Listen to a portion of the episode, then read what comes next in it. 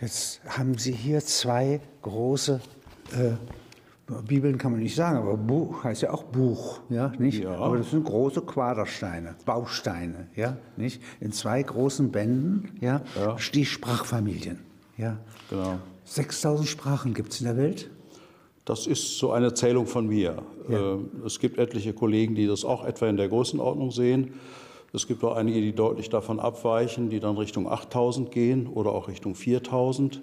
Und das hängt mit dem Kernproblem zusammen, was ist Sprache? Was ist es? Ja, das, äh, wir haben so eine gewisse Idee. Ne? Zum Beispiel Deutsch ist wohl eine Sprache, nehmen wir mal an. Aber dann haben wir natürlich viele kleine Holländisch Dialekte. zum Beispiel im Verhältnis zu Holländisch, wäre das eine andere Sprache? Ja, da müssen wir den Zeitrahmen sehen und auch den politischen Rahmen. Das Holländische ist im Prinzip aus dem Niederfränkischen entstanden. Dann wäre es eigentlich ein deutscher Dialekt, ein niederdeutscher Dialekt. Das wollen die Holländer aber heute nicht hören, denn die Holländer haben ja einen eigenen Staat, haben diese Sprache zu ihrer Hochsprache entwickelt und damit ist auch das Holländische eine Sprache, eine echte Sprache geworden. Beim Das- Schweizerischen?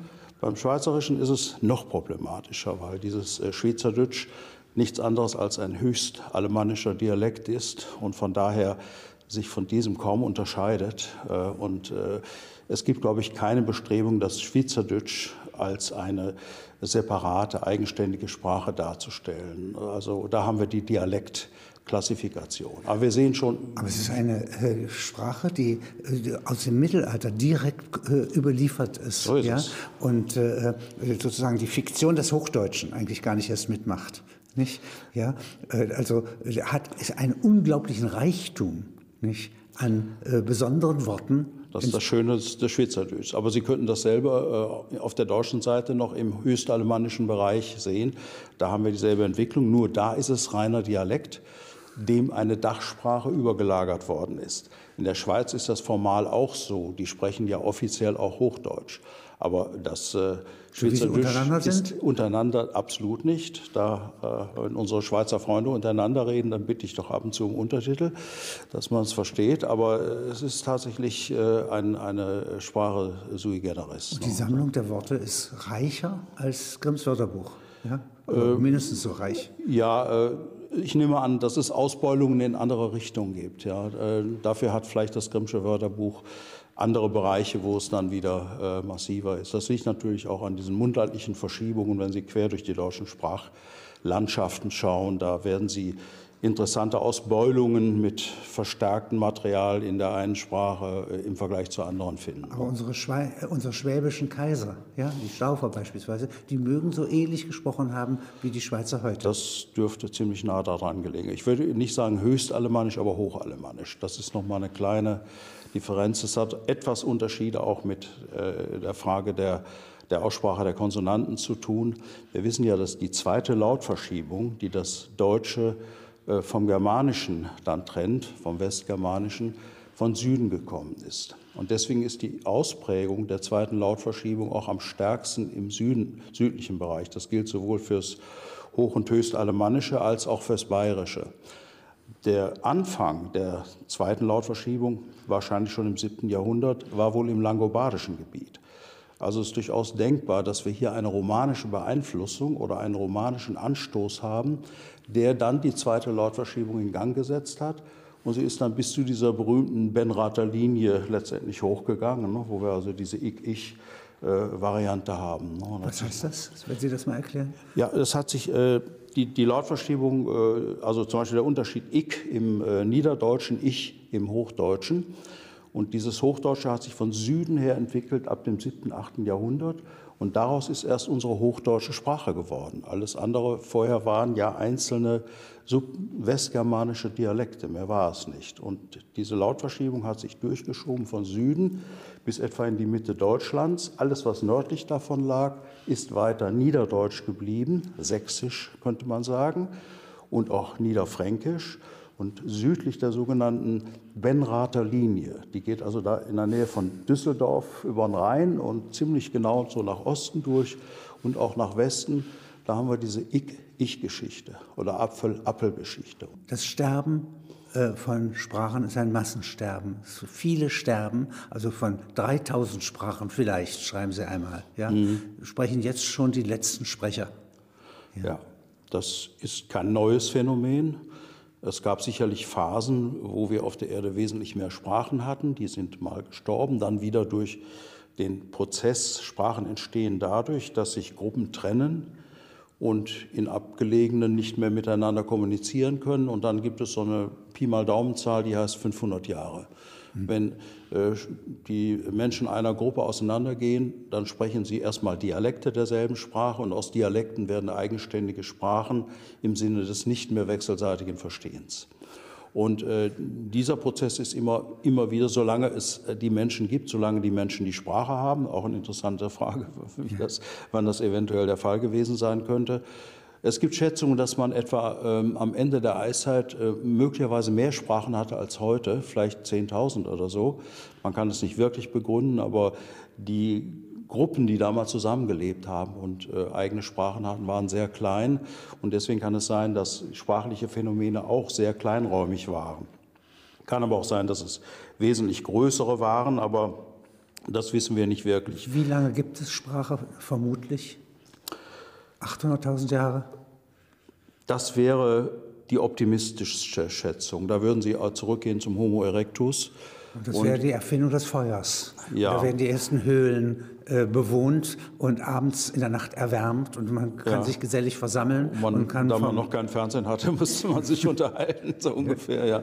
Nein, ähm, äh, das hängt ja auch mit den Sprachwerkzeugen zusammen. Ja, äh, wir haben die Absenkung des Kehlkopfes, der erst die Artikulation von Sprache in unserem Sinne ermöglicht, ist sicherlich erst beim Homo sapiens passiert.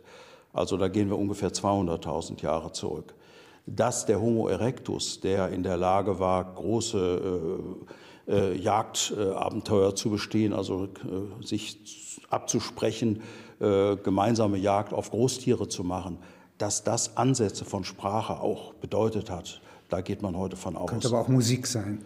Es kann Musik sein, es kann Tanz sein. Ne? Es gibt ein interessantes Buch äh, über das, dass aus dem Tanz des Neandertalers seine Sprache entstanden ist, jedenfalls auch aus der Musik. Äh, interessante Theorie. Ähm, wir müssen davon ausgehen, dass aufgrund der nicht so gut vorhandenen Werkzeuge diese Sprache, wenn überhaupt, sehr rudimentär war. Es war wahrscheinlich eine Sprache von Interjektionen, äh, vielleicht noch von äh, Substantiven und Ähnlichem. Unwahrscheinlich, dass schon eine Syntax trat, dass man also differenziert hat zwischen einem Verb und einem Subjekt in einem Satz. Solche Feinheiten sind wohl dann erst dem Homo sapiens vorbehalten. Und dann haben wir natürlich spätestens davon auszugehen, als der Homo sapiens sich massiv aus Afrika herausbegeben hat, dann bei uns auch vor 40, 45.000 Jahren in Europa angekommen ist. Das heißt, die Sprachen und die Bienen folgen dem Menschengeschlecht, das aus Afrika kommt. Ja, das ist so. Ja. Also ich bin ziemlich sicher, dass das Erste, was wir heute im eigentlichen Sinne Sprache nennen würden, eine afrikanische Erfindung ist. 1300 Sprachen in Austronesien. Ja, ja, haben Sie gezählt? Ja, etwa. das ist eine, eine große. Äh, ja, Austronesien äh, ist ein Phänomen für sich. Wir müssen, wenn wir 3000 Jahre zurückgehen, haben wir eine relativ kleine, aber vielfältige Gruppe in Taiwan, die wir heute Austronesier nennen würden. Aus diesen kleinen Gruppen in Taiwan, vielleicht noch im angrenzenden Gebiet Chinas, heraus sind plötzlich Menschen, wahrscheinlich durch den Druck der, der, der Nahrungsmittel, man hat also mehr Nahrungsmittel gelernt zu produzieren, die Bevölkerung wuchs und so weiter, fingen die an rauszuströmen, so vor gut 3000, 3500 Jahren. Philippinen runter, nach Südostasien runter, Malaysia und so weiter, bis letztendlich hin auf die polynesischen Inseln und bis Madagaskar. Wir haben also eine, die austronesische Familie hat sich von Madagaskar bis zur Osterinsel hin, von Hawaii runter bis letztlich zu den Maoris in, in, in Neuseeland ausgedehnt. Also von der Gesamtfläche. Tragen die immer etwas in sich außer ihrer DNA, nicht? Und das ist die Sprache. Das ist die Sprache. Und es ist äh, erstaunlich, natürlich kann ein Madagasse nicht unmittelbar einen, äh, äh einen Osterinselmenschen verstehen. Nein, aber äh, Sie sagen, es kommt, die madagassische Sprache kommt von Borneo, sagen Sie. Das ist korrekt, ja. ja. ja.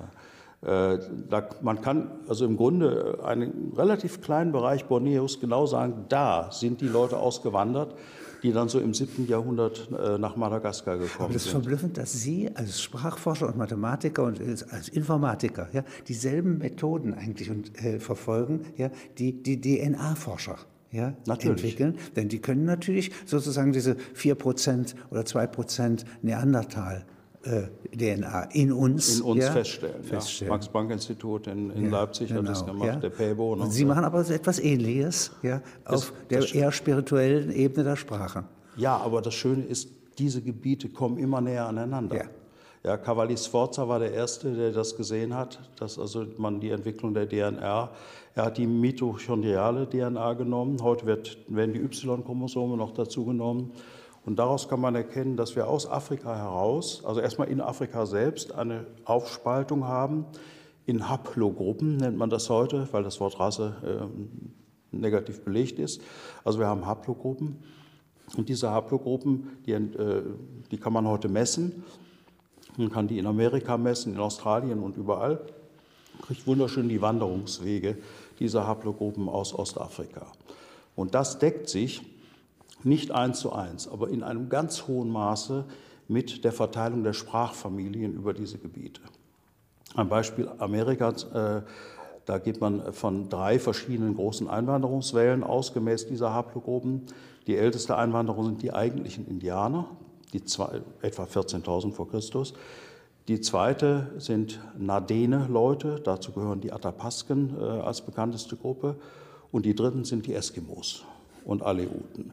Und das sind genau die drei großen Sprachgruppen oder Sprachfamilien, die äh, Joseph Greenberg auch differenziert. Da haben wir also, wenn wir Greenberg anerkennen würden, eine fantastische Übereinstimmung zwischen dieser DNA-Wanderung einerseits und der Verschiebung von Sprachen andererseits. Dieser Joseph äh, H. Greenberg, ja, ja. der ist auch eine große Koryphäe äh, für Afrika. Ja. Äh, er ist eine Koryphäe für weltweit. Ja. Also äh, ich würde sagen, er war der größte Sprachforscher des 20. Jahrhunderts. Allerdings ist er nicht überall gleich gut anerkannt worden. Ja. Er hat in den 50er Jahren, äh, wenn Sie aus seinem Buch etwa 1950 lesen, über die Sprachen Afrikas, das ist ein totales Tohuwabohu, da weiß keiner Bescheid. Man hat hier ein Grüppchen, da ein Grüppchen komische Bezeichnungen und so weiter. Sind ja die meisten Sprachen, die größte Sprachvielfalt ja, in Zwei, der Welt ist in Afrika. Ja, mit dem Wort Vielfalt wäre ich da noch ein bisschen vorsichtig. Aber, aber die größte Menge an Sprachen ist sicherlich Afrika, mhm. aber es ist ja auch ein großer Kontinent. Ja. Wenn Sie Vielfalt ein bisschen auch durch räumliche äh, Enge dann definieren wollen, da ist für mich der Favorit Neuguinea. Wir haben weit über 1000 Sprachen in Neuguinea und in den umliegenden, äh, direkt anliegenden Inseln. Das ist natürlich, wenn Sie das auf so einem kleinen Raum, der gerade mal doppelt so groß wie Deutschland ist, äh, 1200 äh, Sprachen haben, dann ist das noch mal mehr Vielfalt als die 2000 in Afrika, die sich immerhin über einen doch recht großen Raum Was verbreiten. Was machen die nun? Sind diese Stämme voneinander abgeschottet dadurch, durch die Sprachgrenze, oder sprechen sie eine dritte Sprache? Also es ist sicherlich ein Abschottungsproblem gewesen.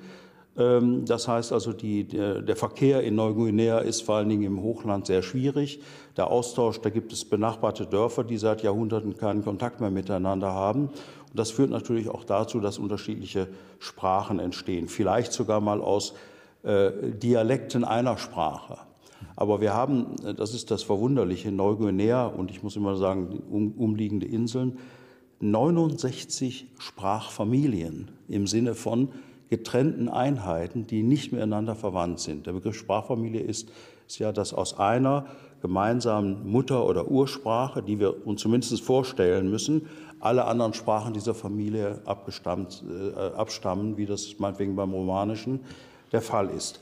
Jetzt muss man sich vorstellen, in diesem kleinen Gebiet, gerade zweimal Deutschland, 69 Familien, die nichts direkt irgendwie miteinander zu tun haben, nachweislich. Von diesen 69 sind sogar noch 25 isolierte Sprachen, die überhaupt keine äh, Kontakte zu irgendeiner anderen Sprache haben.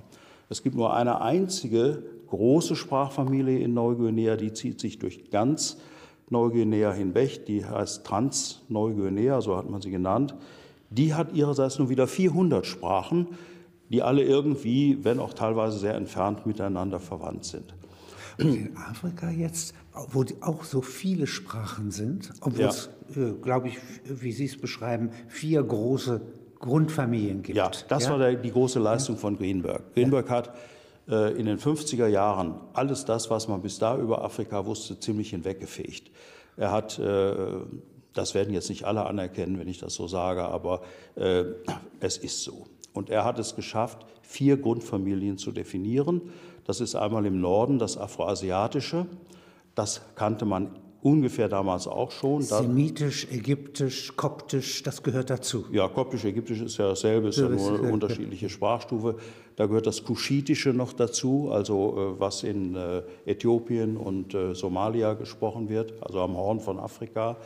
Omotisch ist eine sehr kleine Gruppe, die man früher zum Kuschitischen gerechnet hat, das gilt heute als eigenständige Sprachfamilie. Das Tschadische, äh, um den Tschadsee herum, Hausa, äh, die größte Tschadsprache, und die Berbersprachen haben wir noch vergessen, die gehören auch zum Afroasiatischen. Also das ist schon eine ganz schön große Familie, rund 400 Millionen Sprecher heute, äh, es sind ungefähr 300 Sprachen, die dazugehören. Die heute größte Sprache ist Arabisch, ne, als semitische Sprache, äh, dann am stärksten verbreitet mit 250 Millionen Sprechern. Wenn wir dann weiter nach Süden gehen, gibt es so einen, einen Gürtel so in der Sahelzone, der sich äh, von West nach Ostafrika entlang zieht, teilweise nicht zusammenhängend, sondern so einzelne Punkte. Das nennt man Nilo-Saharanisch, eine Erfindung von Greenberg. Das gab es vorher nicht. Und die Leute haben erst wirklich äh, lächerlich gemacht und haben gesagt, also das kann doch nicht, da sind dermaßen unterschiedliche Sprachen drin. Je tiefer man eingestiegen ist in die Untersuchung, je mehr hat man gemerkt, das gehört zusammen. Das gehört zusammen. Das ist der, der Knackpunkt beim Nilo-Saharanischen. Und dann etwas tiefer nigerianisch? Ja, ja das nennt man Niger-Kongo. Niger-Kongo. Das geht von Westafrika, zieht sich über Kamerun runter bis an die Ostküste, bis, bis Kenia runter und dann der ganze Süden Afrikas heutzutage. Das sind im Süden vor allen Dingen Bantu-Sprachen, die gehören zu dieser Niger-Kongo-Familie dazu. Die Bantu-Sprachen stellen die größte Untereinheit des Niger-Kongo dar. 1500 Sprachen gehören zur Niger-Kongo-Familie. Es ist weltweit die größte nach Anzahl um, der Sprachen. 1000 äh, nach Christus ja, ist dort ein, sind dort Reiche von einer ungeheuer ja. hohen Kultur. Und im Magdeburger Dom ist noch ein Neo, äh, Nilo, wie, nee, wie sagst du, Niger-Kongo. Ja, Oder Niger-Kongo, ja. ja. aus dem Nigerland, ja. Nigerkönigreich, abgebildet. Das heißt ja Mauritius. Ja. Offenkundig ja, äh, von diesem Haplo, sagten Sie? Ja. Äh, also äh, die, der Reichtum dieser Leute, offensichtlich Gold, ne, auf Basis von ja. Gold, war so unglaublich groß. Die konnten also alles vergolden, die konnten noch äh, Karawanen von Gold nach Mekka bringen. Als sie dann islamisiert waren, blieb immer noch genug über. Dann irgendwann war es vorbei. Ja. Das ist also dann, überhaupt nicht arm oder Kolonialgebiet in, im nein, Hochmittelalter nein, nein. Und, und früher, im Frühmittelalter. Also gerade im, im Schatten. Augenhöhe mit den Ottonen. So ja? ist es. Also auch, auch was die Feinheit der, der, äh, der Kunstwerke anging, ja, da konnten die locker kon konkurrieren ja. mit unseren europäischen. Und dann gibt es noch die vielen kleinen Sprachen der Buschmänner und so etwas, die sind klein. Ja, das ist äh, eine Ecke im äh, Südwesten äh, des unteren Zipfel Afrikas, die sogenannten Khoisan-Sprachen. Früher hat man sie Hottentotten-Sprachen und Buschmännersprachen genannt. Also das gilt heute als despektierlich, deswegen Khoisan, ist aber nichts anderes als die etwas feinere Bezeichnung für dasselbe. Äh, die Khoe-Khoe-Leute, das sind die Hottentotten und äh, die äh, San-Leute, das ist der Eigenname für Buschmänner. Äh, ich muss korrigieren, San ist die Fremdbezeichnung der Hottentotten für die Buschmänner. Denn die waren kulturell noch ein Stückchen tiefer angesiedelt, während also die äh, Hottentotten nach und nach auch Landwirtschaft äh, gelernt hatten von den Bantu-Völkern, die seit etwa Zeitenwende nach Süden äh, vorgedrungen sind. Die haben das Eisen mitgebracht. Wie kommt so Name wie Hottentotten zustande? Das ist so ähnlich wie das Wort Barbaren im Griechischen. Man ja. versteht nichts. Barbar, Barbar, Barbar. Ja, so, so hat man, ja. dann haben die, die Holländer, die dann da ans Kap kamen, die haben die Hotten, Kaffern, ja, Hottentotten, äh, die haben, ja, Kaffern waren die Bantu-Leute. Die wurden als Kaffern bezeichnet.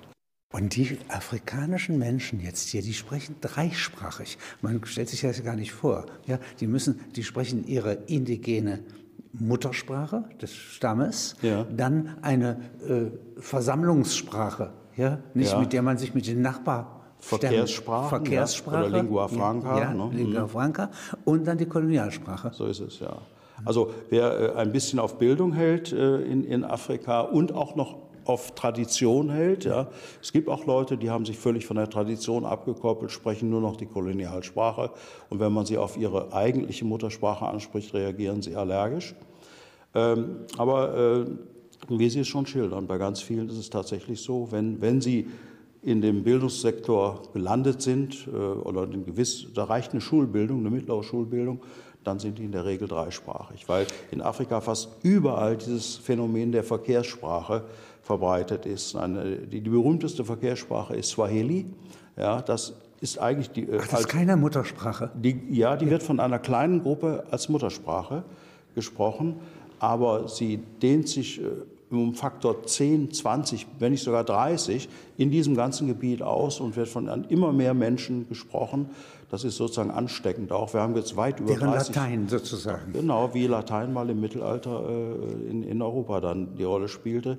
Und so dehnen sich so Sprachen aus. Hindi ist ein ähnliches Phänomen in Indien. Ja. Hindi wird auch inzwischen als Verkehrssprache von Leuten gesprochen, deren Muttersprache ganz was anderes ist. Und es gibt ja unheimlich viele Sprachen in Indien und deswegen äh, Hindi ist so ein bisschen Ersatz jetzt für Englisch. Also wenn, wenn ich ist etwas, was Englischen- mich bei Ihrem Buch so verblüfft hat. Ja? Äh, Dass diese Sprachen alle, alle sämtlich differenziert sind. Ja? Es gibt eigentlich keine undifferenzierten Sprachen. Ja? äh, was, Ich, ich sehe mal ab von Pidgin oder so etwas. Ja? ja, äh, mit differenziert meinen Sie jetzt, dass Sie eine ausgeprägte Grammatik ja, haben? Sie haben eine ausgeprägte Grammatik, Ja. Sie haben ein Ausdrucksvermögen, ja, Ja. Äh, manchmal der besonderen Art. Ja? Ja, ich, ich möchte sogar sagen, also dass alle heute existierenden Sprachen, man, in, in die Vergangenheit kann man da nicht weit zurückschauen, aber alle heute existierenden Sprachen in etwa den gleichen Grad an Komplexität haben. Er drückt sich nur unterschiedlich aus. Es gibt Komplexität, die sich in einer komplexen Grammatik ausdrückt, in einer komplexen Phonetik. Wir haben ja eine ganz primitive Phonetik hier in, in, in Europa, wenn man das mit anderen Wir Möglichkeiten vergleicht. ja, Ja, äh, oder aber auch in einem Wortschatz, der Nuancen beschreiben kann, zu denen wir nicht fähig sind, die wir vielleicht aber auch gar nicht brauchen.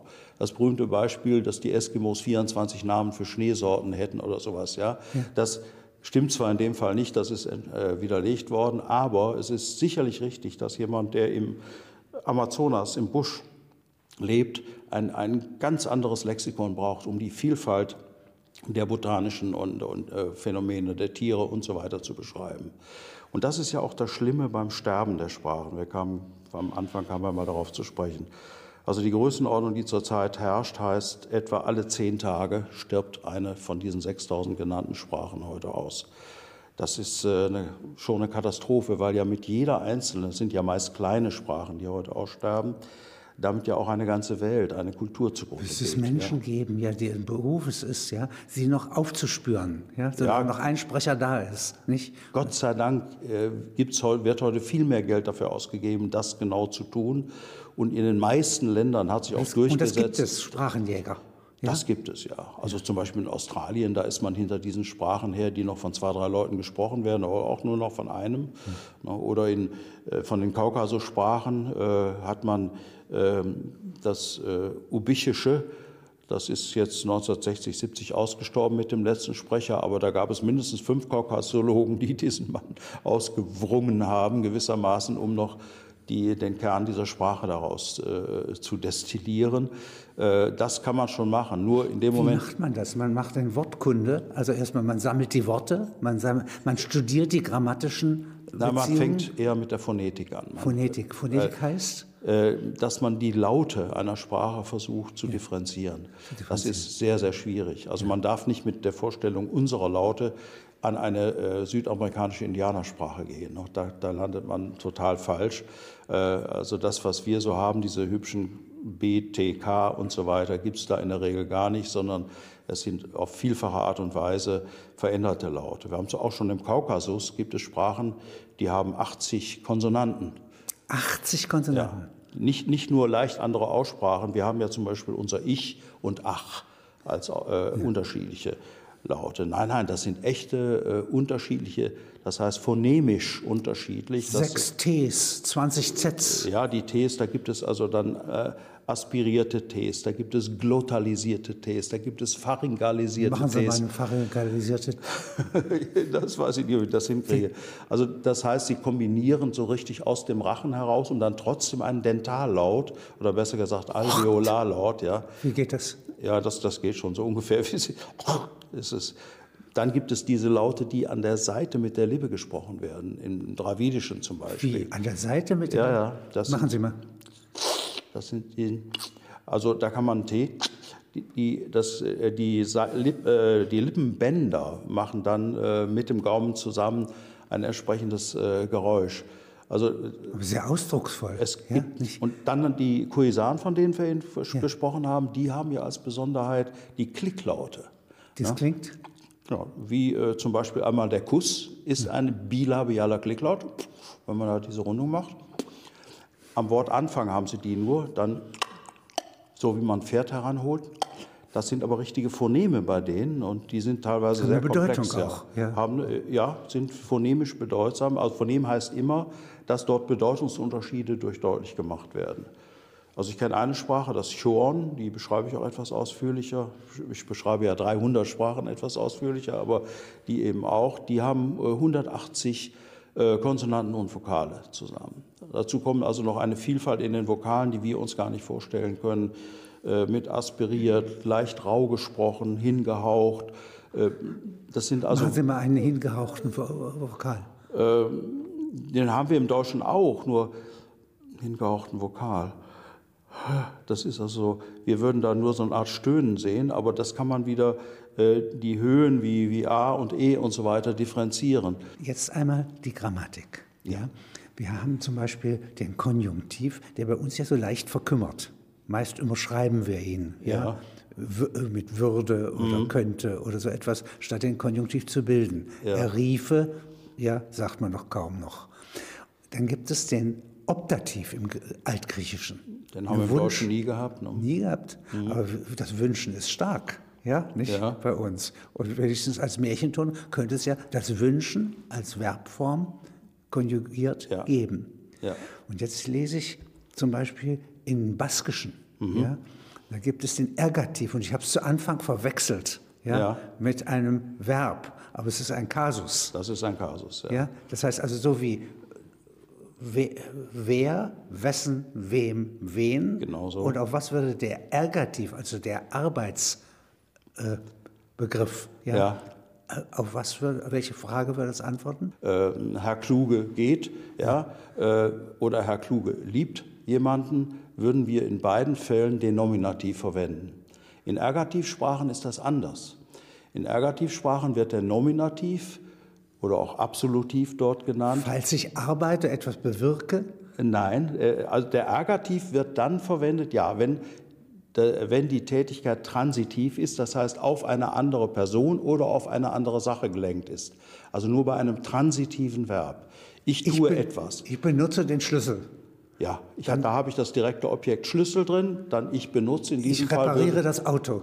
Dann haben Sie den Ergativ bei ich. Ja. Der, ich ich Und das dann klingt jetzt Ergativ. anders Wenn, als wenn ich sage, ich, gehe, Ja. selbst wenn ich sage, ich gehe nach Hause, weil da habe ich zwar auch ein Ziel, aber das ist kein direktes Objekt, dann wird der sogenannte Absolutiv genommen. Und bei den Objektfällen dreht sich das jetzt nochmal gerade um. Äh, Der Objektkasus ist identisch mit dem Absolutivkasus, das heißt mit dem, was wir Nominativ nennen, bei den intransitiven Verben. Also das ist gerade über Kreuz. Äh, Es, ist, es gibt eine große Gruppe von Sprachen, die das so haben, dass man also für die Frage, ob man ein transitives Verb oder ein intransitives Verb, das, sind die, das ist die, die Entscheidungslinie. Da haben wir den Absolutiv. Sagen Sie es mal auf Deutsch. Also transitives Verb ist äh, Eins mit Objekt. mit Objekt. Ja. Ja. Intransitiv hat kein direktes Objekt. Ich gehe nach Hause ist Intransit, transit- intransitiv, ja. Aber ich, Und transitiv äh, ich schlage ihn. Äh, Ich da, da, gehe vor mich hin. Das ist auch intransitiv. Ach ja. so. ja, also Ja. wenn Sie kein direktes Objekt haben, kein Akkusativobjekt, ist immer intransitiv und da wird nicht, da wird nicht der Ergativ genommen, sondern dann wird äh, ein anderer Fall, der heißt Absolutiv, genommen. Und in der Objektgeschichte ist es nun gerade noch umgekehrt. Also da werden die direkten Objekte werden auch im Absolutiv gebildet. Das macht die Sache noch besonders hübsch. Es ist für Leute, die Ergativsprachen sprechen, total selbstverständlich. Also Deswegen- das Baskische zum Beispiel. Ja. Ja. Und der Wilhelm von Humboldt hat schon das Baskische untersucht. Mhm. Und das ist eine Sprachinsel, ja, merkwürdiger Art. Die ist ja offenkundig mit nichts anderem verwandt in Europa oder in der Welt. Ja, wenn man also da nochmal zum Familienbegriff, Sprachfamilienbegriff zurückkommt, so haben wir ja auf der Welt sehr viele Gruppen von Sprachen, wo man sagen kann, da muss mal eine Ausgangssprache gewesen sein, von der die alle abstammen. Indogermanische beispielsweise. Indogermanisch, das ist unsere Leib- und Magen-Hostfamilie. Ja? Dazu gehört das Germanische als Gruppe, da gehört das Romanische hin, das Slawische, das Keltische, das Indoarische, das Iranische und so weiter. Das sind also insgesamt 300 Sprachen mit den Toten mitgerechnet und drei Milliarden Sprecher. Und dann gibt es auf der Erde insgesamt, nach meiner Zählung, etwa 170 Sprachen, bei denen man überhaupt keine Verwandtschaft nachweislich feststellen kann. Zwar haben sich die Leute den Kopf zerbrochen, äh, womit das Baskische eventuell verbunden sein könnte, aber man hat definitiv bisher nichts gefunden. Ich schreibe übrigens gerade ein Buch über diese isolierten Sprachen, wo ich mal versuche, die weltweit zusammenzustellen und deren Besonderheiten Das ist doch auch merkwürdig. Nicht? Also wie kleine Raumschiffe der Sprache. Ja, Ja, ja, wie muss man sich das vorstellen? Was ist die Erklärung dafür? Die Erklärung ist, es sind Relikte. Es war sicherlich, waren die, gehörten die auch mal zu einer hübschen Familie. Aber die Verwandten sind alle weggestorben. Ja. Also das Baskische muss man sich ja so vorstellen, das ist ja die einzige Restsprache in West- und Mitteleuropa, die nicht indogermanisch ist. Ja. Irgendwann so vor 3000 Jahren sind die Indogermanen wahrscheinlich aus den kaspisch-pontischen Steppen äh, der Ukraine, das nimmt man heute meistens an. Flüchten vor der Sintflut, vor der Explosion des Schwarzen Meeres, sagt man. Ja, das nicht? sagt der Hamann. ne? Ja, Hamann sagt das, ja. Gilt nicht, ne? Ja. Ich bin skeptisch. Aber ähm, jedenfalls gab es diesen Zeitraum, wo die Indogermanen nach Mittel- und Südosteuropa und auch nach Südwesteuropa gekommen sind. Und wir haben natürlich schon vorher Menschen dort gehabt. Wir haben schon Ackerbau sogar davor gehabt. Das heißt, die Menschen haben auch gesprochen. Was wissen wir nicht wirklich? Die einzige kleine Restgruppe sind die Basken, die sich dagegen offensichtlich verwehrt haben und ein, eine völlig äh, strukturell andere Sprache sprechen als alles, was um sie herum heute ist, ja, und das offensichtlich behalten haben und, Die zu Recht ihren Stolz entwickeln. Ergativ. Nicht? Die haben auch einen Ergativ. Und das kann man doch richtig so verstehen, dass das, das Arbeiten, ja. Ja. nicht? Er, Ergos heißt ja Arbeiten. Ergo. Das war wohl die Idee, als Ja. man den Namen so verwendet hat. genau. Ja. Agentiv sagt man heute eher. Agentiv, ja. Also ein Tätigkeitswort. ja. ja? Und zwar immer eine objektgerichtete Tätigkeit. Ne? Und wenn ich am Objekt was verändere, dann ist es auch Ergativ. Und in dem Sumerischen gibt es doch auch den Ergativ. Ja, Sumerisch ist auch eine, man spricht genauer von einer Split-Ergativsprache. Im heißt Sumerischen hängt es davon ab, welches Tempus Sie haben, welche Zeitstufe, ob ein Ergativ verwendet wird oder nicht. Das heißt, Also im Präsens Futur wird kein Ergativ verwendet, aber in der Vergangenheitsform, da äh, wird auch im äh, Sumerischen der Ergativ verwendet. Äh, das ist übrigens auch kein sehr seltenes Phänomen, diese Split-Ergativität, dass man nur für bestimmte Bereiche den Ergativ heranzieht. Es gibt sogar indische Sprachen, die also eigentlich zum Indogermanischen gehören. Die kann man heute als Split-Ergativsprachen beschreiben. Das ist eine Sprachentwicklung im Laufe der Jahrtausende, die dahin gegangen ist, dass sie auch ergative Strukturen und für haben. welche grammatische Form äh, gilt der Split? Also wann wird der Ergativ angewendet? Das kann man nicht generell festlegen. Nein, Äh, Das kann manchmal ein Tempus sein, das kann auch manchmal ein Modus sein, dass die Wunschform so gebildet wird und die Realisform anders gebildet wird. Ja. Wenn, wenn Sie sich also wirklich komplexe Sprachen anschauen, wie das Ketische, Burushaski oder südamerikanische Sprachen oder das Algonkin, äh, da haben Sie ja nicht nur dass man die erste, äh, dass man die, die Person des Täters in die Verbform integriert, synthetisch zusammenbildet, was Sie vorhin ansprachen mit im Deutschen müssen wir, um den Optativ zu bilden, ein Hilfsverb, ich möchte das und das tun, bilden. Da gibt es eben viele Sprachen, zum Beispiel Griechisch, wo ich den Optativ habe. Das Lateinische hat ihn auch verloren, bis auf ganz kleine Reste. Wim, Wis und so weiter, da ist er noch, da ist er noch drin. Aber äh, es gibt eben Sprachen, die den Optativ als Kategorie äh, vollständig ausgeprägt haben, quer durch alle äh, Tempora, quer durch alle anderen Modi. Dann gibt es äh, Sprachen, die über diese Modi hinweg noch zum Beispiel haben, ob das, was da geschehen soll, mit Absicht geschieht oder nicht mit Absicht geschieht. Oder welche Zielsetzung da ist, in welche Richtung das Ganze stattfindet, ob die Tätigkeit auf einer Oberfläche stattfindet oder irgendwie senkrecht zu irgendwas. Solche, gibt es eine solche extra Feinheit. Konjugation. Das ist alles in einer Verbform drin. Das ist die höchste Form der Synthese, wie wir es zum Beispiel im Burschasky haben. Man spricht dann von Polysynthese, weil so viel da reingepackt wird. Aber das Baskische ist auch schon ganz gut. Das Baskische kann die Person des Handelnden einbringen, das Objekt und auch das Dativobjekt. Ich bringe es ihm. Ja, da habe ich das Ich drin, das Bringen als solches, es, irgendein Objekt, ihm. Dativobjekt, das heißt die Richtung. Und kann ich jetzt mit ihr. Das ist eine einzige Form. Und wenn ich jetzt ihr es bringe, ja, dann würde sich dann das würde Verb das, ändern. Das würde sich ändern. Äh, ja, das Baskische hat da eine Differenzierung. Es gibt, äh, es gibt natürlich Sprachen, die in diesem Fall das Genus nicht differenzieren. Ne? Ja. Äh, wenn wir du sagen im Deutschen, differenzieren wir das Genus nicht. Nein. Aber im Sasa und im Kurdischen wird das Genus auch bei du differenziert. Die haben also, du Frau, du Mann. Ja, genau, das wird da unterschieden. Also, Aber auch hochinteressant. Also wenn Sprachen Unterscheidungsvermögen häufen ja. ja und äh, wie ein Gefäß für Unterscheidungsvermögen sind, ja, ja? So nicht, dann sind die ja sozusagen strukturierte Aufmerksamkeiten, nicht? Ja. auf die sich Gesellschaften einlassen. Wenn Sie mal beschreiben für den Gegenwart, was ist, in welcher Sprache gibt es die häufigsten Varianten für Gegenwart im Verb. Gegenwart als Tempus jetzt? Als Tempus. Äh, Varianten im Sinne von Modi jetzt? Ja, das ist, ja Gegenwart äh, sozusagen bei Schönwetter, Gegenwart von Schlechtwetter könnte es ja Differenzen äh, geben. Könnte es geben. Unglückszeiten, Glückszeiten. Also wenn, wenn, ich mal stattdessen die Vergangenheit nehmen ja. darf, da gibt es also Sprachen, ähm, hatte ich letztens noch eine etwas genauer untersucht, die sagt, unmittelbare Vergangenheit sozusagen gerade passiert. Ja. Und, und ich bin Augenzeuge davon gewesen. Ja. Unmittelbare Vergangenheit, und das hat mir aber der Sohn so gesagt, andere Form.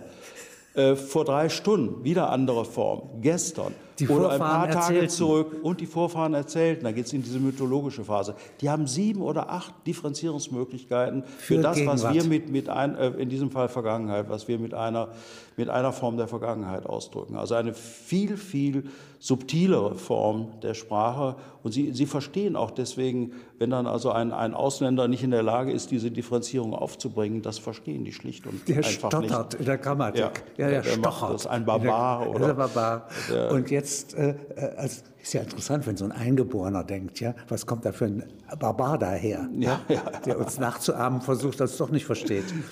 Wenn Sie jetzt mal für die Zukunft die größte Vielfalt an grammatischen Versionen. Es gibt ja bei uns Futur und Futur 2. Ja. Futur 2 wäre, ja?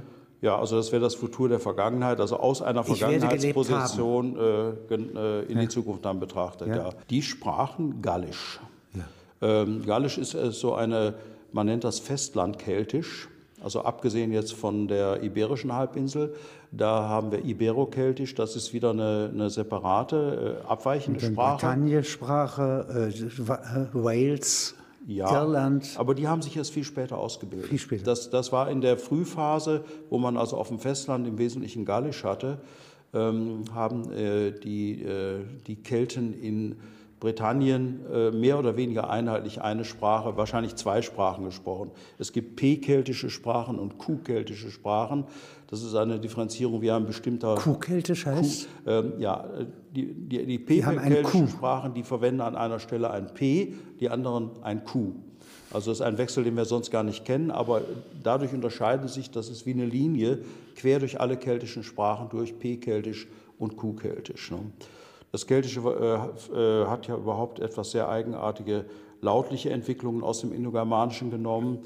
Wenn wir mal äh, an das äh, Wort für Vater denken, das ist im, im Sanskrit Pitta, im Griechischen Pater, ja. im Lateinischen Pater. Also da haben wir immer das P drin. Ja. Etwas anders wird es dann, wenn wir ins Germanische gehen. Da haben wir das gotische Fada. Ne? Da wird aus dem P ein F, ein sogenannter Frikativ. Im Armenischen wird aus dem F ein H. Haya ist Vater. Und am dollsten treibt es das Keltische, die sagen Atair. Das, das Altirische ist Atair, das heißt, das P fällt überhaupt ganz weg. Solche, Auch solche nicht angehaucht. Nicht mal angehaucht da. Es ist, ist, schlicht und einfach weg. Also das ist ein Kennzeichen der keltischen Sprachen, dass Anlauten des indogermanisches P völlig verschwindet. Ne? Und solche Dinge. Also da passiert lautlich vieles auf dem das ist Wege. Die große Erzählsprache der Vorzeit. Ja? Die haben ja erzählt und erzählt und erzählt. Ja? Wo äh, ein äh, Wikinger ja, erobert, ja. ja, da erzählen Kelten. Das ist richtig. Wir dürfen aber auch nicht vergessen, dass, äh, was die Kelten angeht, im 18., 19. Jahrhundert unheimlich viel romantisiert worden ist. Hm. Die äh, wirklich äh, linguistische Erkenntnis der Kelten war ein relativ später Prozess. Und äh, wir durchdringen so einigermaßen jetzt das, was an Keltischen noch überliefert ist. Nur das Festlandkeltische hat fast überhaupt keine Hinterlassenschaft. Die haben ja dummerweise keine eigene Schrift entwickelt. Und sie haben nur in wenigen Fällen, äh, etwa auf Grabmalen, haben sie die lateinische Schrift benutzt und da haben wir dann ein paar keltische Brocken. Aber über das gesamte Festlandkeltische, einschließlich des äh, iberisch-keltischen, wissen wir sehr, sehr wenig. Aber nach 1945 war es so angenehm, ja, äh, nicht von Germanisch zu sprechen, sondern von Keltisch bis zur Rhöngrenze, ja. nicht? Ja, und das im Grunde noch einmal wiederzubeleben. Das hängt dieses Wort indogermanisch, das ich ja. äh, benutze und was eigentlich auch viele deutsche Wissenschaftler immer noch benutzen, das ist ja schon fast verpönt, das ist ja nicht mehr politisch ganz korrekt, ja. das ist ja indoeuropäisch inzwischen geworden. Ähm, ich lehne das ab, weil äh, man, äh, das Indogermanische hat ja niemals eine aggressive Komponente besessen, Nein. das Wort. Es ist von einem dänischen äh, Geografen 1813 oder so gebildet worden und der hat einfach gemeint, Indien, das ist das, was am weitesten östlich liegt, das stimmt ja auch, und Germanisch. Und wenn man Island nimmt, ist es tatsächlich auch das weitest westlich liegende. Insofern ist die Bezeichnung Indogermanisch völlig okay. Und ich finde es eine sehr übertriebene politische Korrektheit, jetzt das Germanisch da wegzulassen. Letzte Frage. Wie klingt Punisch? Das sind ja nur die Feinde der Römer. Ja? Und das Karthago wurde zerstört. Ist ein, ein, ein Dialekt äh, einfach des Phönizischen. Ja, also von daher, Phönizisch klingt gar nicht so viel anders als Hebräisch. Also das, was wir, wenn wir zum Beispiel in die Synagoge gehen und äh, uns äh, auf Althebräisch dort die Bibel vorlesen lassen oder auch das Neuhebräische. Übrigens ein Wunder, dass eine Sprache, die 2000 Jahre mehr oder weniger tot war, jetzt revitalisiert worden ist. Ein ganzes Volk spricht diese Sprache. Sie haben Begriffe wie, wie Fernseher, wie Kühlschrank und alles Mögliche äh, integrieren können in diese Sprache und sprechen diese uralte Sprache so, als wäre es, wäre es nichts. Ne? Das gibt es nur einmal. Das Gab es früher nur an Gymnasien, ja? Nicht? Dieses Ivrit. Ja, bei uns. Ja, Ivrit. ich habe noch äh, Hebräisch gelernt auf ja, dem Gymnasium. Ja. Unser äh, Schulleiter war äh, äh, Priester, äh, katholischer Priester, und da gab es immer so einen kleinen Eliteclub, der dann auch Hebräisch lernen durfte. Und dann sollten Sie sich also das Phönizische, das Punische nicht wesentlich anders vorstellen. Es ist nur eine leichte dialektale Änderung. Im Grunde, wer Phönizisch kann, kann auch Punisch und das Phönizische wiederum ist sehr nah dran am Hebräischen.